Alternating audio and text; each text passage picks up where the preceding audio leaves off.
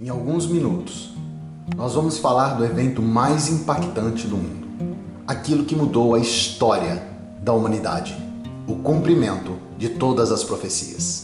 Meu nome é Wagner, presbítero da Igreja Bíblica Brasileira de Mogi das Cruzes, Wagninho, e nós vamos falar de Mateus 27, Cristo e a crucificação. Tudo começou no Getsemane, ou essa história começou quando Cristo foi para o Getsemane. Lá, ele, com a sua alma triste, rogava ao Pai. Alma triste porque carregava consigo não a dor de um homem nem o medo da crucificação, mas ele sabia que em pouco tempo teria sobre si toda a ira divina por conta do pecado do mundo.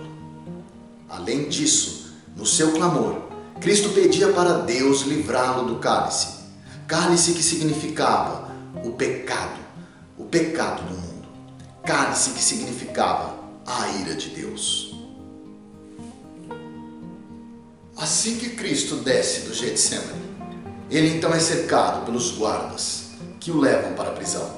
Pedro então, tirando a orelha de um soldado, tenta ajudar a Cristo, que de imediato fala: Basta, poderia eu me salvar.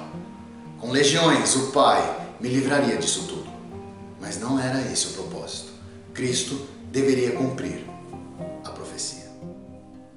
Foi ele então levado perante Caifás e Pilatos.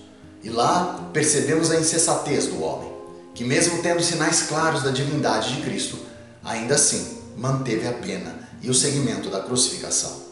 Mas ali percebemos que o propósito claro de Cristo era seguir para o cumprimento das profecias manteve ele o silêncio. Com uma palavra só, teria ele a liberdade, mas ele precisava seguir conforme o direcionamento do Pai. Condenado, foi então Cristo açoitado. Os açoites e o chicote daquela época, eles eram feitos com tiras de couro presas num cabo de madeira. Na ponta, pedaços de metal ou osso, que serviam para rasgar a pele e até órgãos internos. Muitas vezes nem era necessária a crucificação. Muitos morriam na própria ação dos açoites. Levado então, ele não teve condições de carregar a sua cruz. Ele teve que ter a ajuda de uma outra pessoa. Mais um sinal claro de sua questão humana.